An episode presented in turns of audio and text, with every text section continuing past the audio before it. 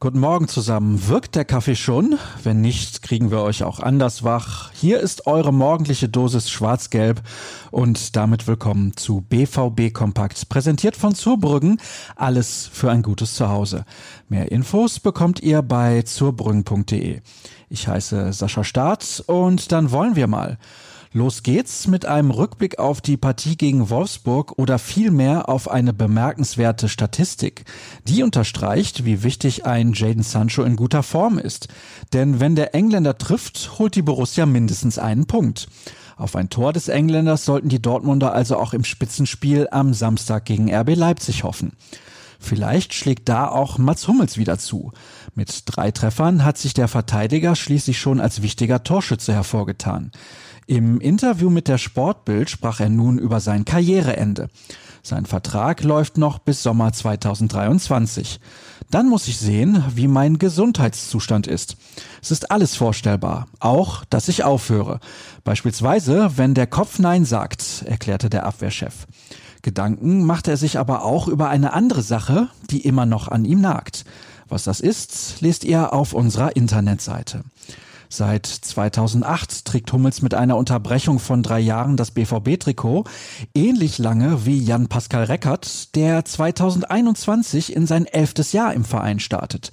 Zum Vielspieler wurde der junge Schlussmann nie, trotzdem ist er zufrieden mit seinem sportlichen Schaffen. Derzeit unterstützt der Torwart der zweiten Mannschaft die Profikeeper im Training. Reckert will den Dortmundern noch lange erhalten bleiben und überlegt, in den Trainerjob einzusteigen. Im Interview mit Leon Elspas hat er neben seinen Zukunftsplänen auch über die intensive Beziehung zu seinem Herzensclub gesprochen. Die Beziehung der Fans zu ihrem Club ist wegen der Corona-Pandemie ja aktuell leider eine Fernbeziehung. Die Ränge im Stadion werden wohl auch auf absehbare Zeit noch leer bleiben. Borussia Dortmund geht deshalb auf einen großen Teil seiner 55.000 Dauerkarteninhaber zu, um ihnen Rückzahlungen anzubieten. Tobias Jören hat mit Geschäftsführer Carsten Kramer gesprochen und gefragt, wie das genau ablaufen soll. Details liefert der Text des Kollegen. Nun wollen wir aber auf den heutigen Tag blicken. Es ist Bergfest in einer kompletten Trainingswoche. So viel Vorbereitungszeit hatte der BVB auf ein Spiel schon lange nicht mehr. Und heute dürfen auch mal wieder Medienvertreter mit dabei sein.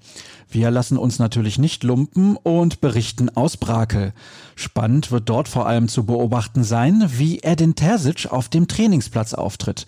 Es ist schließlich die erste Einheit, in der sich Journalisten davon ein Bild machen können.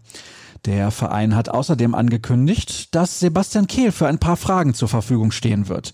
Die Antworten bekommt ihr dann natürlich bei uns. Genauso wie unseren wöchentlichen Podcast, den ich nachher mit Dirk Krampe aufnehmen werde. Im Laufe des Nachmittags sollte er dann zur Verfügung stehen. Ihn findet ihr dann wie alles weitere rund um die Borussia auf ruhrnachrichten.de. Außerdem bekommt ihr alle Infos auch blitzschnell über unseren Twitter-Account at rnbvb. Auf derselben Plattform könnt ihr mir unter Etzerscher Start folgen. Danke fürs Zuhören und bis später im Podcast oder wie gewohnt bis morgen früh. Ciao.